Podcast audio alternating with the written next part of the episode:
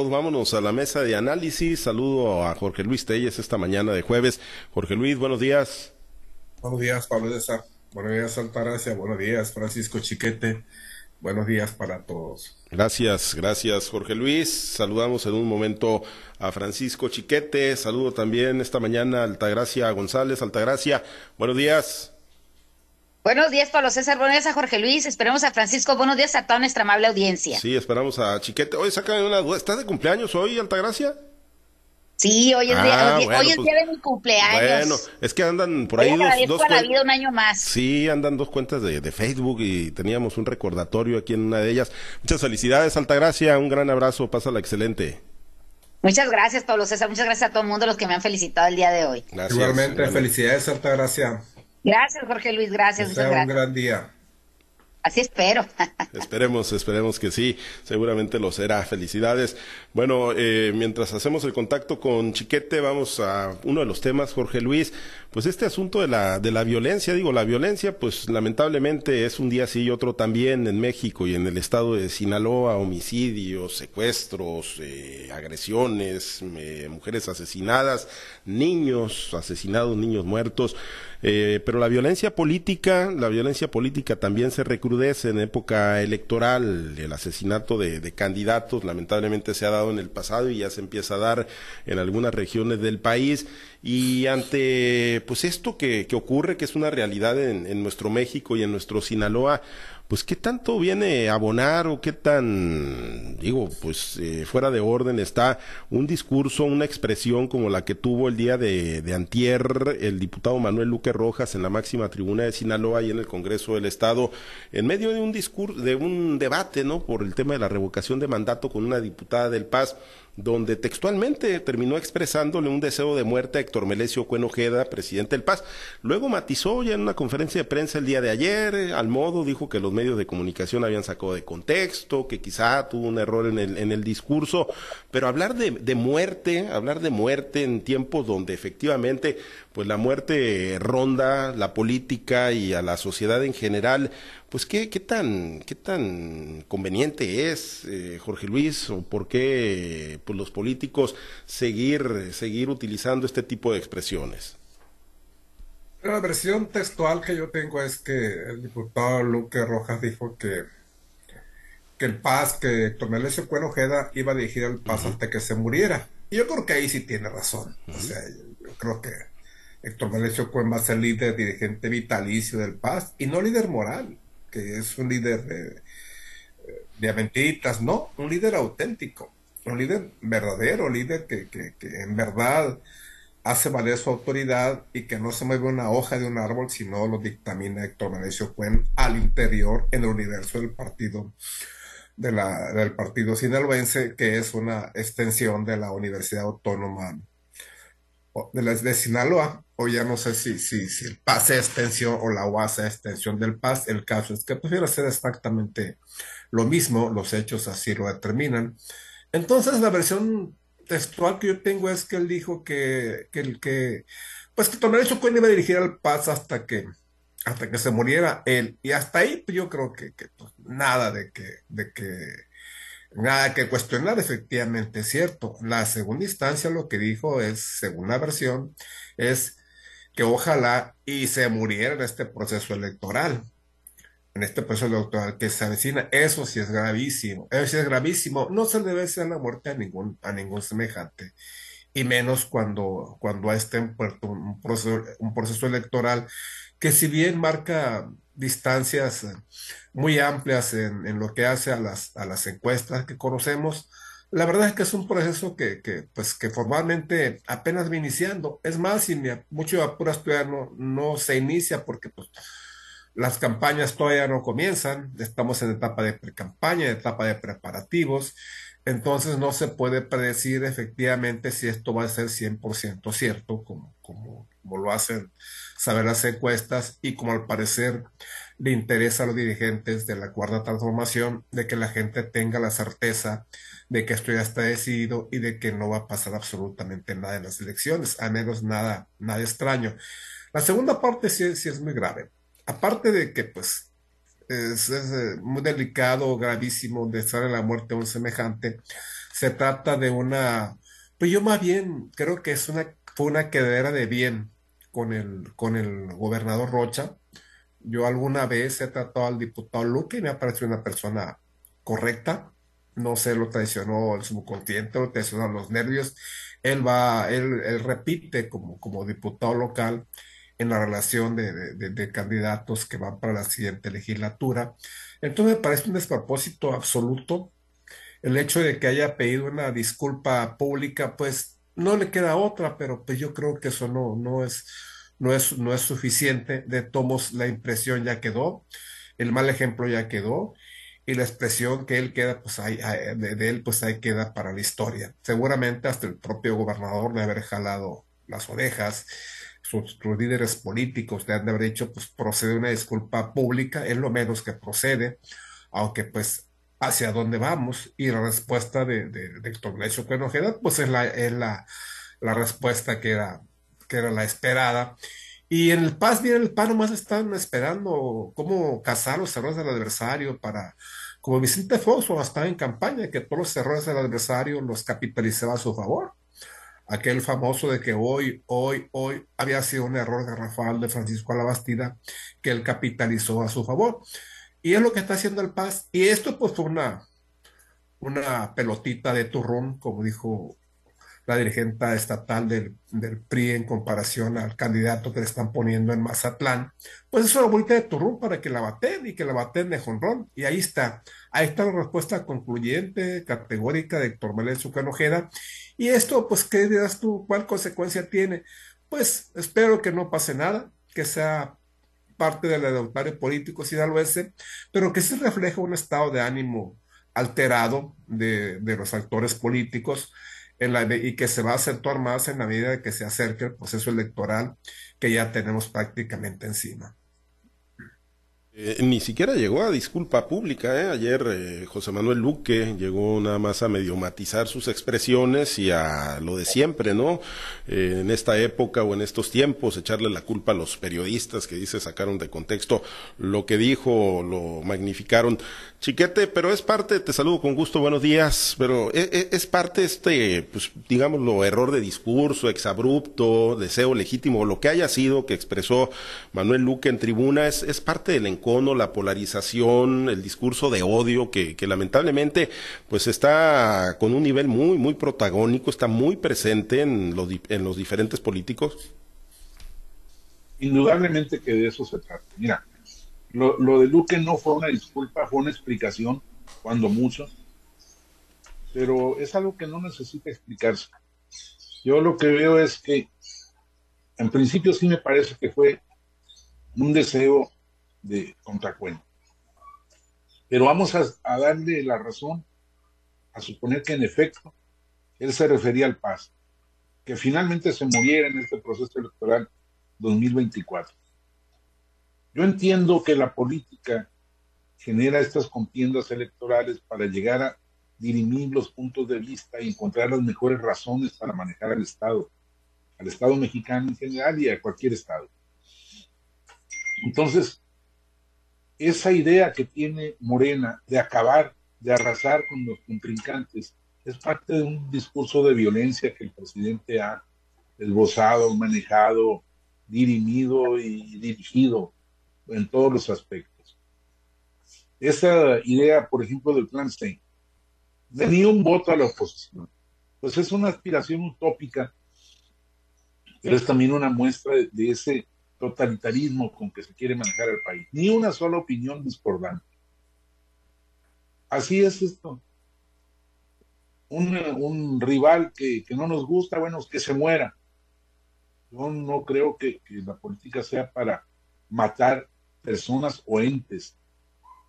Yo creo que debiera ser para discutir los puntos de vista. Claro, que el Paz tiene sus antecedentes de corrupción o de posiciones o de antidemocracia, pues hay que convencer a la sociedad de que no es por esa vía.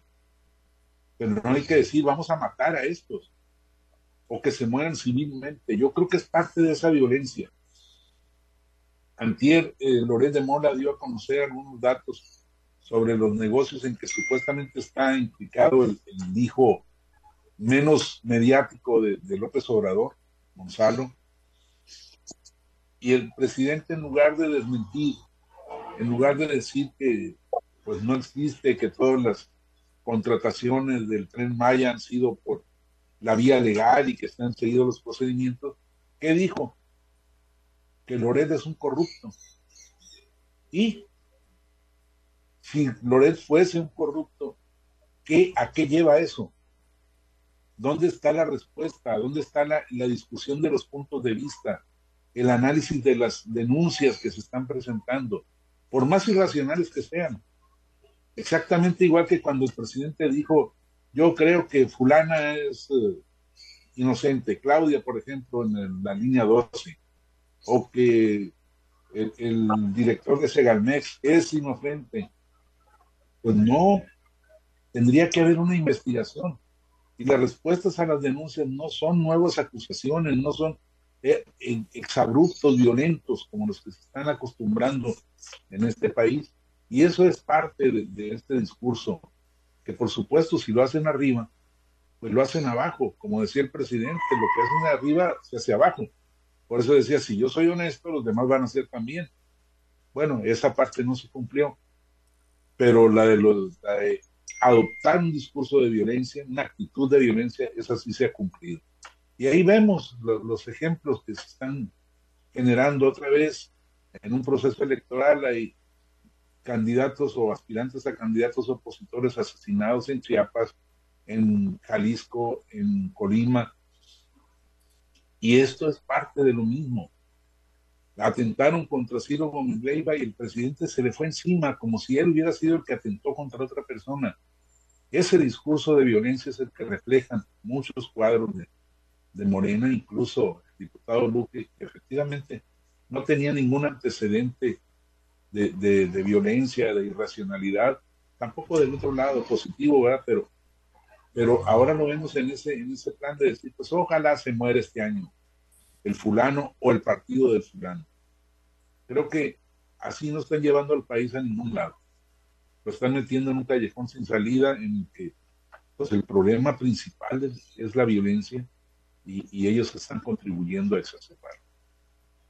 Sí, porque digo, si al final de cuentas el deseo es la desaparición de, del partido sinaloense, tomándosela por, por buena a Manuel Luque, pues digo, ahí está el término legal, que es pérdida de registro, eh, Altagracia, no, no la muerte, ¿no? Como tal, en ese concepto que tanto atemoriza a los mexicanos y que en, en política, pues tanto se recrudece en periodos electorales. A mí lo que me llama la atención es cómo un político profesional, si se puede decir, en el caso de este diputado, eh, eh, utiliza este tipo de discurso que claramente no está conectado cerebro con boca, ¿no? Porque en ninguna, de ninguna manera debe haber utilizado este tipo de expresiones, por más deseos o por más estas situaciones que se le presenten. Si es un político en, la, en toda la extensión de la palabra, debería de crear o de hacer influir en la mentalidad de otras personas para que cambien su opinión o para que se cumpla la voluntad. Eso finalmente es la política. Pero cuando lo habla de esta manera, lo único que, que se oye en este discurso es un incitar a, la, a, las personas o si no lo hace directamente, sí, por lo menos este, en el subconsciente queda a las personas el tema de incitarlo a, a la violencia, fomentar el odio, fomentar la, esta, estas agresiones que se han fomentado desde hace ya un tiempo para acá, tanto a medios de comunicación como los adversarios, o como cualquier grupo que no esté de acuerdo con, con la persona que está eh, teniendo el poder. También eso me parece muy grave, que el estar ostentando el poder en estos momentos los esté los esté cegando y en vez de, de trabajar con un electorado, de trabajar con la ciudadanía, con el pueblo, para hacer que, que, que, estas personas vuelvan a creer o, o, que crean o que sigan creyendo o que estén convencidos de que son una opción viable para, para este país políticamente hablando, pues no que hagan ese tipo de descalificaciones. Creo que le hace falta hacer más trabajo de tierra y menos trabajo de, de, de peroratas eh, políticas, ¿no? O, o, de discursos banales y, y, sin sustento, ¿no?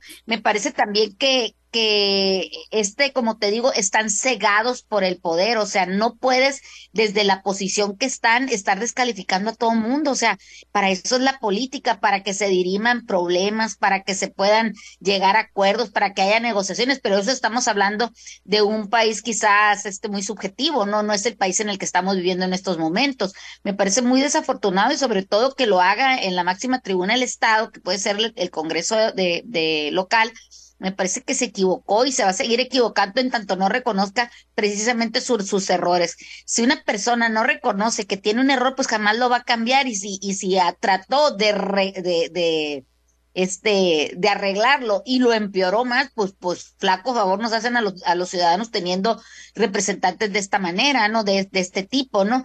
El que tú no quieras que un partido funcione, bueno, pues no está, ese es tu deseo, pero no quiere decir que eso, eso vaya a funcionar. El otro tiene deseo que sí funcione, que sí se quede, que sí perdure y va a seguir trabajando para ello. Y máxime, un exponente como es Héctor Melesio Cuenojeda, que desde que se levanta hasta que se, se, duerme, si es que duerme, pues tiene en, en, su mente, en su visión precisamente es el seguir fortaleciendo el, el partido sinaloense y lo ha demostrado en, en muchas ocasiones con las alianzas que ha hecho, con el, con el abandonar un, una, una alcaldía como la de Culiacán para perseguir quizás su sueño político de seguir engrandeciendo su partido, aliarse al PAN, aliarse a Morena, aliarse al PRI, y lo va a seguir haciendo porque él no descansa, en vez de estar dando discursos vacíos, discursos huecos, discursos tontos, pues él se pone a trabajar cada día y eso, se, eso quizás les duele porque no solamente es la marca que están ostentando ahorita.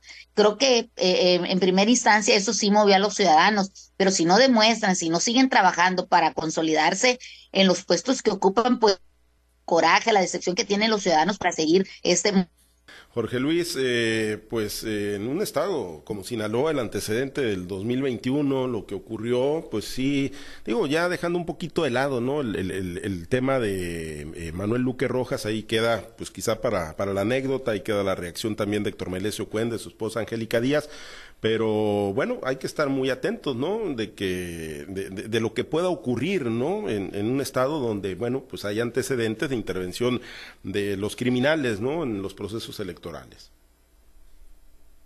Pues a los ciudadanos de nada nos sirve con estar atentos, ¿no? Con estar pendientes y a los periodistas tampoco de poco nos sirve que estemos, este, señalando posibles eh, actos de terrorismo ahora que vienen las elecciones. No en el 2021, ya en el 2018, ya en elecciones anteriores se habían visto ya antes ya sean acciones de esta naturaleza para inhibir, para inhibir el voto y favorecer a, a las personas afines a los grupos de, de, del, del, narcotráfico. Entonces, eh, el, el 2021 pues sí vemos, vimos efectivamente algunas actividades de terrorismo. ¿Qué tanto incidieron las elecciones?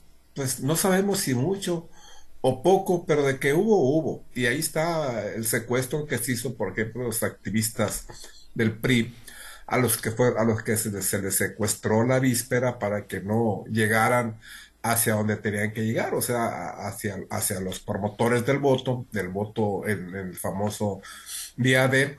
Entonces, de que nos ha habido, ha habido. Y pues no nos queda más que seguir advirtiendo que esto pueda generarse. Y ahora, pues con este discurso de violencia, llegando a, a, este grado de desear la muerte a un semejante que sea eh, incluso nuestro enemigo, que sea nuestro, ya, que sea nuestro adversario, bueno, puede ser el adversario, pero no, no, no quiere decir que este sea el enemigo. Tampoco hay razones para desearle la muerte.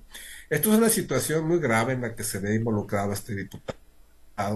Y que te digo, una crucecita que va a llevar durante, durante toda su vida, porque pues por más que ustedes han aclarado que no fue disculpa pública, sino fue una declaratoria ante los medios que lo sacaron de contexto. No, no, no, no, nadie lo sacó de contexto. Está muy claro lo que él dijo y está muy claro el sentido de, de, de sus palabras. Te digo, yo me inclino a pensar más una quedadera de bien con el gobernador Rocha que un deseo legítimo, porque pues a él qué le puede, en qué le puede afectar o perjudicar el crecimiento, el derrumbe de Héctor Derecho Cuen al frente del partido sinaloense. Seguramente él, él, va de candidato, tendrá, de acuerdo con las encuestas, pues altas posibilidades de ganar en su distrito, como lo tiene la mayoría, pero pues eh, al parecer al parecer, te digo, lo que marcan las encuestas, pues no es, tampoco no es así de claro cómo se manejan. Siento que la situación se va cerrando, que va a llegar, no va a llegar a, los 20 puntos que se manejan el día de hoy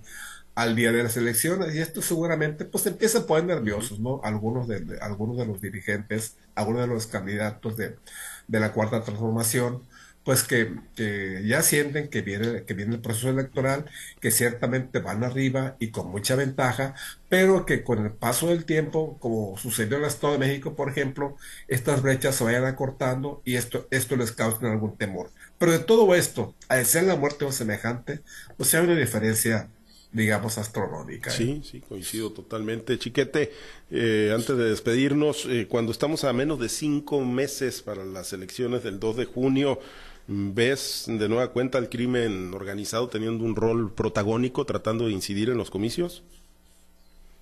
Yo creo que sí, pero mira, hay algunos indicios que muestran que ya no están tan unificados. A mí no me extrañaría que hoy en algunas regiones el crimen organizado trabajara con la oposición y que en otras lo siguiera haciendo con, con, el, con el partido Morena creo que pues también ellos juegan a la política y están viendo por dónde. Eh, por supuesto, la mayor parte de las estructuras organizativas estarían con, la, con el presidente porque, bueno, pues para qué van a cambiar de, caballo a medio río. Eh, yo recuerdo cuando la elección de, de, gobernador, cuando Malo va, pues muchos incluso dijeron, que iban a apoyar al presidente Felipe Calderón porque les estaba yendo bien. Entonces, yo creo que van a seguir también en ese papel, pero sí algunas, algunas fuerzas muy locales van a, cambiar de caballo porque, bueno, pues hay intereses personales que, estarían coincidiendo en, en, un sentido contrario al de la elección anterior. Y lo peor en ese escenario que plantea Chiquete Altagracia sería que quienes fueron víctimas del crimen en el pasado, ahora por ser favorecidos por algunos grupos, pues eh, acepten y justifiquen ¿no? la participación de, de los criminales. Eso te iba a comentar que los que se sintieron agredidos en ese momento, hoy ya no están en el Partido Revolucionario Institucional ni, ni tampoco en el PAN, ya no están en el frente, precisamente se cambiaron a Morena, quizás aplicando el dicho, si no puedes con ellos, úneteles, ¿no? Pero, pero sí me parece eso, pues una ambigüedad, ¿no? Que deja eh, muy en claro quiénes son esas personas. Otra cosa que también señalabas ahorita, el tema del protagonismo que pueda tener el crimen organizado en la política, les pregunto yo, en qué otra, en qué otro este instancia no tiene presencia el crimen organizado, donde te pares, donde te metas, al que le preguntes, todo mundo ha tenido o sabe de, de, de, situaciones que pasan con estos grupos delincuenciales y, y, precisamente parece que los únicos que no, no se dan cuenta pues, son las autoridades de todos los, de, los tres niveles, no, no hablo nada más de, del gobierno local, hablo de, de, los tres niveles de gobierno. Me parece que, que algo está pasando, algo está faltando y, y ojalá y lo podamos resolver este acertijo que ya tenemos rato con él. Bueno. Pues sí, sí, está en todos, está, eh, permea en todos lados el, crimen, lamentablemente. Nos vamos, nos despedimos, Altagracia, que tengas un muy, muy feliz día, muy feliz cumpleaños. Muchas gracias, Pablo. Muchas gracias a toda la audiencia, muchas gracias a todos los que me han felicitado. Que tengan un excelente día. Gracias, Jorge Luis, excelente día. Buen día. Chiquete listo, pisa al béisbol a la noche. Listo, chiquete. Listo, vamos, venados. Listo para enfrentar la maldición que ustedes le mandaron. Vamos, venados de Mazatlán, a cobrar venganza. Oye, oye, Pablo César, tú eres como el síndrome de Estocolmo, ¿verdad? Culiacán los echó y de todos modos, viva Culiacán, vivan los jefes. No, no, ya dijo que, Viva Mazatlán, era Mazatlán. Me, aferro, me aferro. No, pues sí, pero la realidad es otra. Es mi pronóstico. No, no, no, aquí no es psicología inversa, es vamos con Mazatlán, vamos con Mazatlán. Bueno, todo Sinaloa está éxito, éxito. pues al final de cuentas ya Sinaloa amarró una posición en la gran final ahí de la Liga Arco de esta temporada. Gracias compañeros, nos vamos. Felicidades, Alta Gracia. Muchas gracias, Francisco. Muchas gracias, Francisco. Gracias.